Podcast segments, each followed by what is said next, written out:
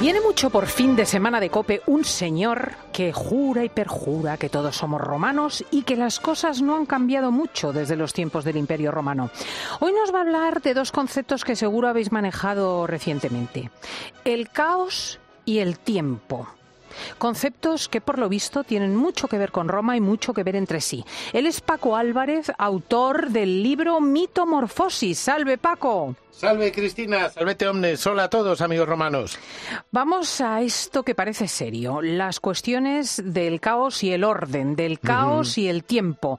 ¿Estás seguro de que son temas romanos? Pues bueno, mm, Cristina, son temas universales, pero sí, al principio de todo, cuando no existía ni el tiempo, solo existía el caos. Todo sucedía a la vez en el mismo sitio, como la peli esta que se ha puesto de moda y ganando un montón de premios. En cambio, el tiempo, que es lo que ordena todo con su sucesión de sucesos, permite que nazca el cosmos, es decir, el orden. Es el tiempo el que lo ordena todo, el que convierte el caos en cosmos. Sí, no ordena el espacio, pero casi. El tiempo, de todas formas, es el padre de Júpiter, y aunque fue desterrado, como es inmortal, sigue transcurriendo, terminando con todo. Todavía decimos que el tiempo todo lo puede. Pero bueno, por ejemplo, por otro lado, y no sé si recordarás la serie del Superagente 86. Pues Pues, no me acuerdo de la película.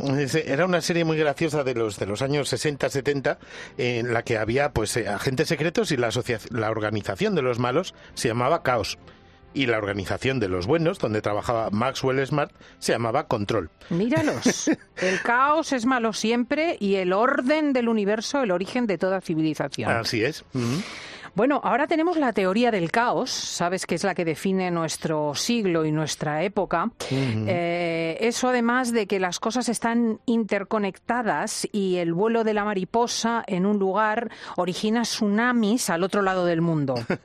Así es, Cristina. Y sabemos medir el tiempo que ha pasado con relojes cada vez mejores y más caros. Pero en cambio seguimos sin saber medir el que nos queda. Mm. A pesar de que los sabios nos recomiendan no desperdiciar el tiempo, seguimos haciéndolo. No es verdad lo que decían los Stones, que time is on my side, que el tiempo está de mi lado. La razón la tenía mejor Rod Stewart en su canción del 81, Jóvenes Turcos, en la que, si os acordáis, decía eso de porque la vida es tan breve y el tiempo es un ladrón mientras tú te decides. Y como un puñado de arena se te puede escapar entre los dedos. Parecido a lo que decía Ovidio dos mil años antes. Es precioso aprovechar el tiempo de la vida. El tiempo pasa con pie rápido. Y por muy feliz que sea el venidero, es menos dichoso que el que ya ha pasado. Es que es precioso recuperar a los clásicos porque eso de que cualquier tiempo pasado fue mejor es más viejo que la tos. Fijaos, nos vamos hasta Ovidio. Desde luego, Paco, que hay que aprovechar el tiempo y pasarlo con los que queremos. Así es. Fíjate, Marco Aurelio, el, el emperador sabio, ¿no? que sale al principio de Gladiator, por ejemplo, y que posiblemente fuera hispano, por cierto, o al menos de familia hispana era, él eh, dijo esta frase tan bonita, cada día trae sus propios regalos.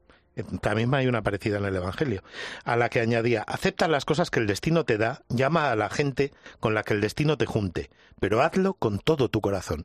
Qué preciosidad. Me encanta recordar que los antiguos romanos ya eran plenamente conscientes de la fugacidad del tiempo, incluso puede que más que nosotros, se Yo creo que sí. más. Yo creo que sí, Cristina, porque acuérdate de la famosa frase carpe diem, aprovecha el día, o lo de tempus fugit, el tiempo vuela. Marcial, nuestro amigo de Calatayud, decía, los gozos no permanecen, sino que huyen volando. Aprésalos con ambas manos y con toda la fuerza de tus brazos. Incluso así, las más de las veces nos escapan. Créeme, no es propio de sabios el decir viviré. La vida de mañana es demasiado tardía. Vive hoy.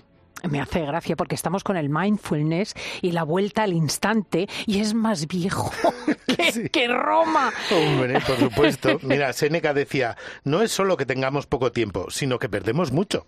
Ave Paco, pues sí que resultan buenos los consejos que nos dan los amigos romanos. Regresa la semana que viene este rinconcito que nos permite pensar un poquito e iniciar la semana de otra manera, recuperando cosas de romanos. Bueno, aquí estaré, Cristina, me apunto. Valete omnes, adiós a todos, amigos romanos. Nos vemos la semana que viene. Gracias, Paco Álvarez. Recordad que nuestro amigo es, entre otros muchos, autor del libro Mitomorfosis. No os lo perdáis, amigos romanos.